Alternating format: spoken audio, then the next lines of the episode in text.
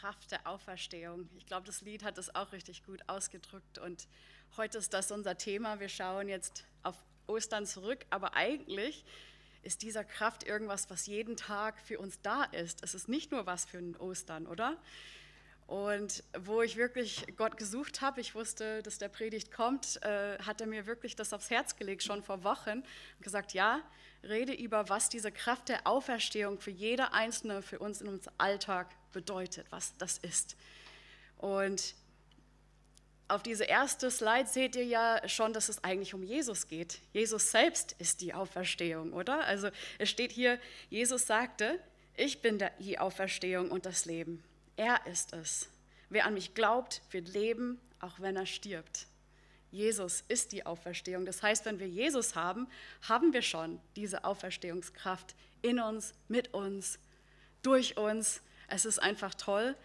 Und das finde ich so, ach, so eine tolle, hoffnungsvolle Sache. Und wir haben an Karfreitag, für diejenigen von euch, die dabei waren, äh, ganz, ganz viel darüber geredet, dass, dass Jesus für uns ganz höchstpersönlich gestorben ist.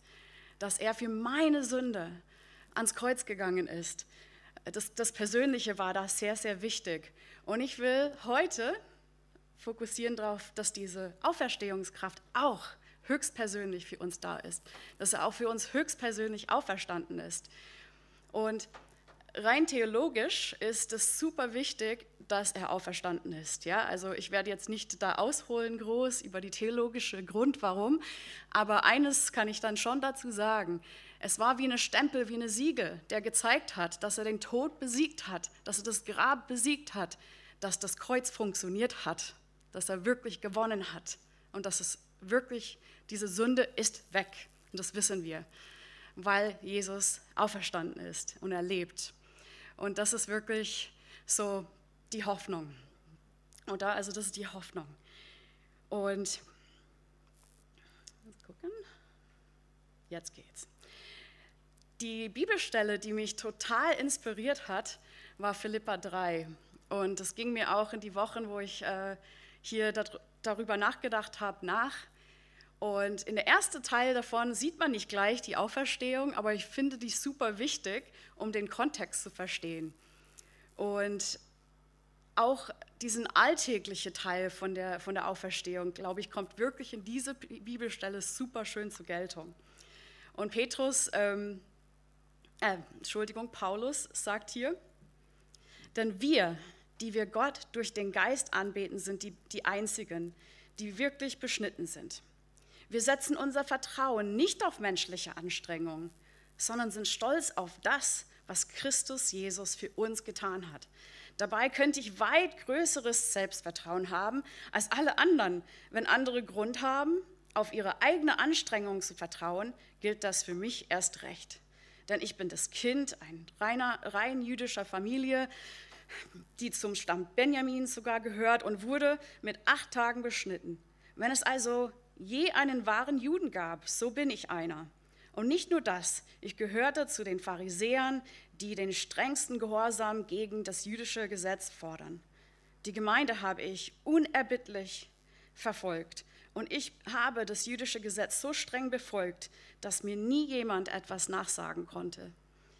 Also der Paulus hat das war für ihn ein eine totale Paradigmawechsel, ein totaler Perspektivenwechsel, wo er zum Glauben gekommen ist. Der hat wirklich geglaubt, er konnte sich selbst retten. Der hat das Gesetz befolgt, der hatte alle Geburtsrechte, die es gab, also alle Stempel, alle Preise gewonnen, alles, was es gab. Das hatte er. Und er sagt aber hier, ich will nicht auf meine eigene Anstrengung, meine eigene Leistung vertrauen, auf wie toll ich das Gesetz befolgen kann. Ich will da nicht drauf vertrauen. Ich bin stolz auf das, was Jesus für mich getan hat. Und das ist der Kontext, in dem wir uns gerade befinden. Ich finde es super wichtig für das, das nächste Slide, was ich jetzt hier klicke. Ähm, da geht es weiter. Der ist ein bisschen langsam. So, jetzt geht's. Früher hielt ich all diese Dinge für außerordentlich wichtig, aber jetzt betrachte ich sie als wertlos angesichts dessen, was Christus getan hat. Ja, alles andere erscheint mir wertlos verglichen mit dem unschätzbaren Gewinn, Jesus Christus, meinen Herrn zu kennen. ich habe alles andere verloren und betrachte es als Dreck, damit ich Christus habe und mit ihm eins werde. Ich verlasse mich nicht mehr auf mich, mich selbst oder auf meine Fähigkeiten, Gottes Gesetz zu befolgen, sondern ich vertraue auf Christus, der mich rettet. Denn nur durch den Glauben werden wir vor Gott gerecht gesprochen. Und ich finde diese krasse Aussage, ich, ich halte es alles für Dreck. Es ist nichts mehr wert, alles, was ich Tolles gemacht habe. Heutzutage wäre es zum Beispiel, ich habe einen Verein gegründet und ich habe mildtätige Sachen gemacht. Ich habe die hungernde Leute in Afrika gefüttert. Ich habe mein Geld alles gespendet.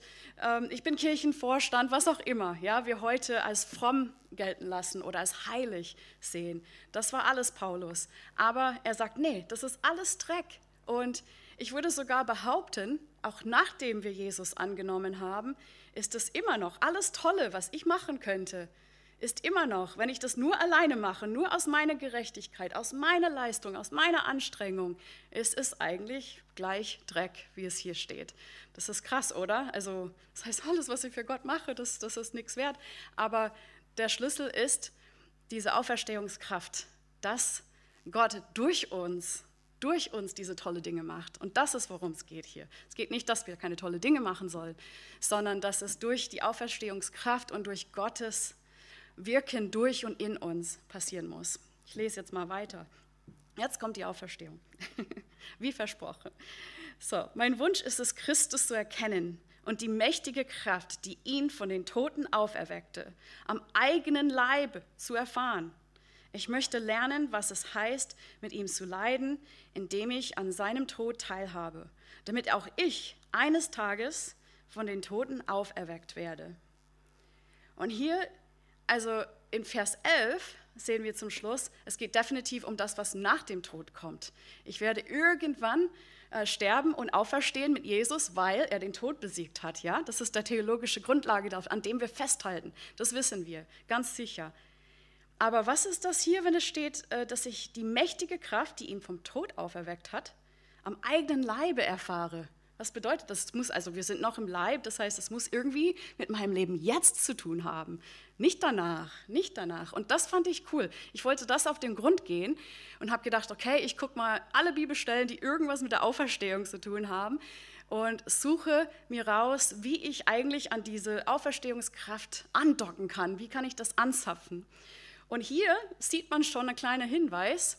Also Logik sagt uns, dass wenn man aufersteht, muss man ja vorher was? Tot sein, sterben, oder? Und hier steht auch, dass er teilhaben will an dem Tod von Jesus, aber auch am eigenen Leib erfahren will, dass er die Kraft, die Auferstehung auch hat. Das heißt, das hängt irgendwie schon zusammen. Und wir sehen dieses Bild, Sterben, das alte Ich stirbt, stirbt und das Auferstehung Kraft in Christus leben, das hängt irgendwie schon zusammen. Das klingt nicht gerade hoffnungsvoll im ersten Augenblick, aber ich sage euch, äh, dass es schon sehr, sehr toll ist. Wir gucken uns in den nächsten Verse drei Bilder an, die die Bibel uns gibt, über diesen Zusammenhang zwischen dem Tod vom alten Ich und die Auferstehungskraft. Und ich glaube, diese Bilder werdet, mindestens einer davon könnt ihr ja mitnehmen die Woche und ein bisschen darüber nachdenken. Genau. Tod und Auferstehung, die gehören ganz klar zusammen. Das ist wichtig. Galater 2,20, da steht zwar nicht das Wort Auferstehung drin, aber ich glaube, viele von euch kennen diese Bibelstelle, die ist sehr bekannt. Da steht, ich lebe, aber nicht mehr ich selbst, sondern Christus lebt in mir. Ah, danke schön. Und das ist super wichtig. Ja, es ist nicht mehr ich, der lebt, sondern Christus, der durch mich lebt. Ja? Und ich lebe also mein Leben in diesem irdischen Körper im Glauben an den Sohn Gottes, der mich geliebt und sich selbst für mich geopfert hat.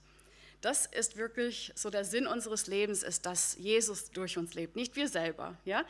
Und Römer ist echt cool, so Römer 6 und 7, da redet der Paulus ganz viel über diesen inneren Kampf, die wir manchmal haben. Der alte Mensch, der will halt siegen und stark sein und, und der will sich durchsetzen, so unsere, ja, unsere sündhafte Natur sozusagen. Aber andererseits sind wir schon längst befreit von dieser Sünde. Wir sind im neuen Leben angekommen. Wir sind eine neue Schöpfung. Und da ist diese Kampf, die da halt zur Geltung kommt in Römer 6 und 24 in Kapitel 7. Ich finde die eigentlich eine witzige Stelle. Also, okay, ich werde jetzt einen witzigen Dreh draufstellen. Das, eigentlich ist es nicht witzig, dieser Kampf, immer. Manchmal ist es stressig auch, aber es steht, Paulus sagt, ich elender Mensch, der ist so gefrustet über diesen konstante Kampf. Wer wird mich erlösen von diesem Todesleib? Und ich nenne diesen Todesleib, ich habe extra Schlachter gewählt, weil das ein ziemlich krasses Wort hatte. Ähm, man hat dieses Bild, dieser alte Mensch, der hängt an uns und eigentlich ist er schon tot, aber wir wollen ihn loshaben.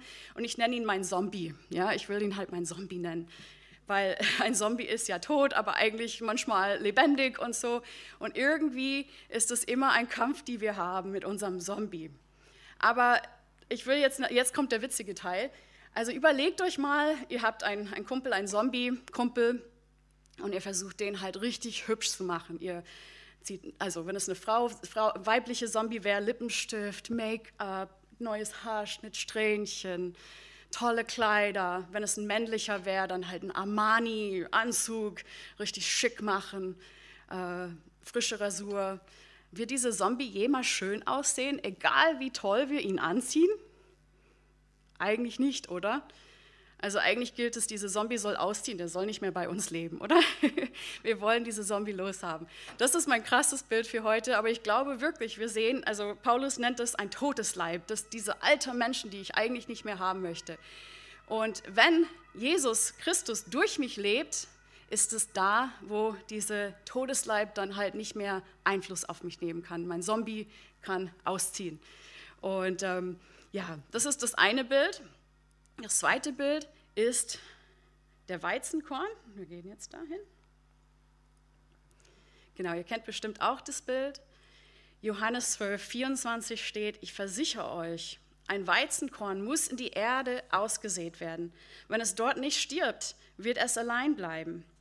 Ein einzelnes Samenkorn, sein Tod aber wird viele neue Samenkörner hervorbringen. Eine reiche Ernte neue, neuen Lebens. Also gerade mit Frühling, glaube ich, sieht man das ganz toll, dieses, dieses Effekt. Ja, das, ähm, ich habe jetzt gerade gestern, wir haben Hochbeete in unserem Garten getan und ich habe mein Winterspinat, habe ich jetzt geerntet. Und damals, wo ich die, die Körner ausgesät habe, habe ich kein einziges Mal darüber nachgedacht, dass der stirbt, diese Korn, damit ich mein, meine tolle Ernte, die ich gestern rausgezogen habe, habe.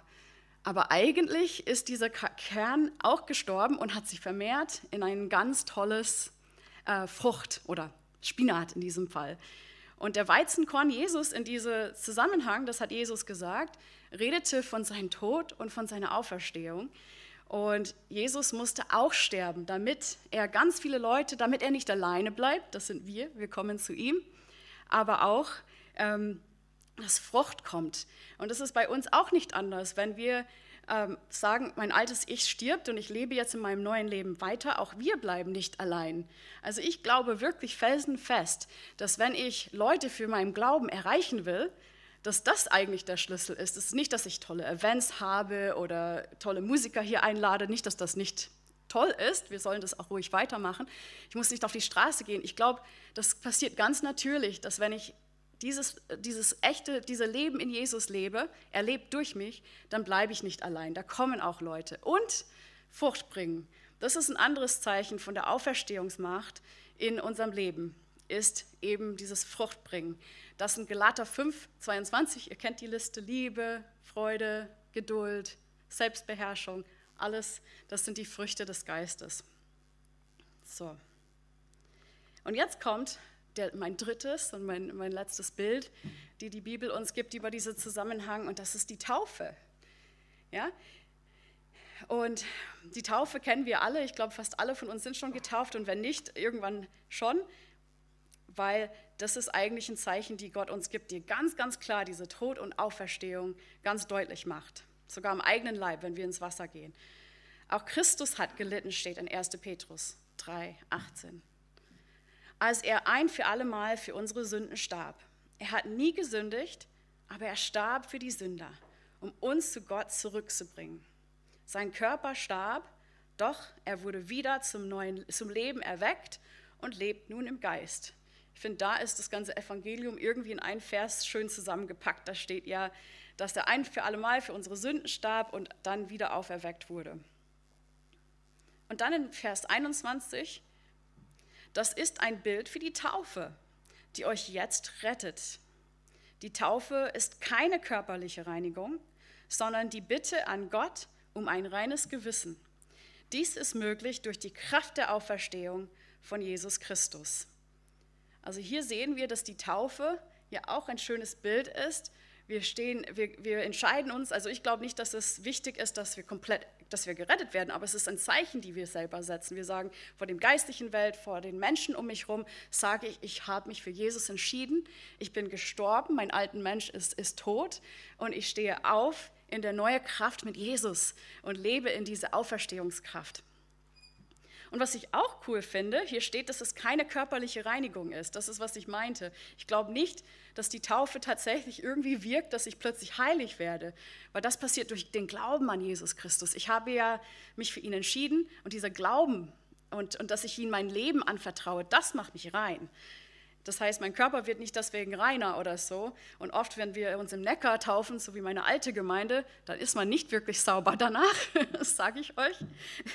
Aber ähm, es ist ein Bitte an Gott um ein reines Gewissen. Und das finde ich toll, weil dieses, dieses alte Mensch stirbt und neues Leben und so, das ist alles so, so, so philosophisch irgendwie, oder? Also, und, aber ähm, eigentlich hat es sehr viel mit dem Kopf zu tun. Ja? Ich entscheide mich, ja, mein, ich bin im neues Leben. Mein alter Mensch hat keine Kraft mehr über mich. Und wenn ich jeden Tag mich dran da entscheide, nee, ich lebe jetzt in Jesus und ähm, ich will, dass er das durch mich macht, das ist eine tägliche Entscheidung und vielleicht stündlich, vielleicht jedes Mal, wenn, wenn wir wieder vor diese Entscheidungen stehen. Aber auch hier, er gibt uns ein reines Gewissen. Das war für mich Neu was Neues, wo ich diese Bibelstellen gesucht habe, dass tatsächlich die Taufe mit einem Gewissen, äh, ein reines Gewissen, weil ich meine, ich bin typisch, also ich, nicht unbedingt typisch, aber ich habe ein überaktives Gewissen, der, der plagt mich manchmal in meinem Alltag. Oh, was habe ich alles falsch gemacht und so. Oder diese, in, in Römer 8 steht da, ähm, dass wir angeklagt werden, also von, von unserem alten Ich, von der Welt, von der Sünde und vom Teufel vielleicht auch. Und das, das, wir müssen manchmal befreit werden von dieses Gewissen, der uns plagt. Und das ist eigentlich auch eine Auswirkung von dieser Auferstehungskraft, dass ich diese Schuld einfach bei Jesus lasse und ich wandle frei, komplett frei und kann mit ihm gehen. Und das befreit mich, um dieses neue Leben mit ihm zu, zu leben. Ja, also das waren die drei Bilder. Wir hatten unser Zombie, ja. Dann hatten wir der Weizenkorn und jetzt die Taufe. Und ich finde, diese Bilder haben alle damit zu tun, dass es einen Tod gibt und dadurch auch diese Auferstehungskraft ganz persönlich für uns. Und alle diese Bilder, die haben mit unserem Alltag zu tun, nicht mit das, was nach dem Tod kommt, ähm, alle von denen haben mit Frucht bringen, mit ein reines Gewissen, mit, mit echt, echte Dinge, die wir in unserem Alltag erleben können mit Jesus. Genau. Hier seht ihr nochmal mein Zombie, mein Weizenkorn und meine Taufe, meine Taufe. Die Bilder für uns. Genau. Und jetzt mal auch so eine gute Zusammenfassung, auch wieder aus Römer 6, ähm, die Stelle, wo auch um diesen Kampf geht. Da wir in seinen Tod mit ihm verbunden sind, werden wir auch in der Auferstehung mit ihm verbunden sein. Und ich finde es so toll, dass auch wenn dieser Kampf manchmal da ist, es, ist nie, es steht nie allein. Es ist nicht einfach nur Tod, der da ist, sondern es ist immer die Auferstehung, was danach kommt. Gott lässt uns nie einfach so leiden oder durch schwierige Zeiten gehen. Es hat immer mit danach die tolle Ausgang, dass wir die Auferstehungskraft erleben dürfen. Genau die Macht der Auferstehung, die Kraft der Auferstehung. Jesus sagt, ich bin die Auferstehung und das Leben. Wer an mich glaubt, wird leben, auch wenn er stirbt. Das ist unsere Hoffnung. Und wir wollen jetzt auch, also jetzt richtig schön lange Lobpreis machen. Ich finde es toll, dass wir so viel Lobpreis heute machen, auch wenn wir nicht mitsingen können. Ich kann das im Herzen machen, das klappt. Ähm, ich finde es toll, dass wir jetzt auf Jesus schauen. Der ist die Auferstehung. Er hat gesiegt über den Tod. Und das ist, wie wir neu, dieses neue Leben entdecken können und darin leben können. So euch eine gesegnete Lobpreiszeit.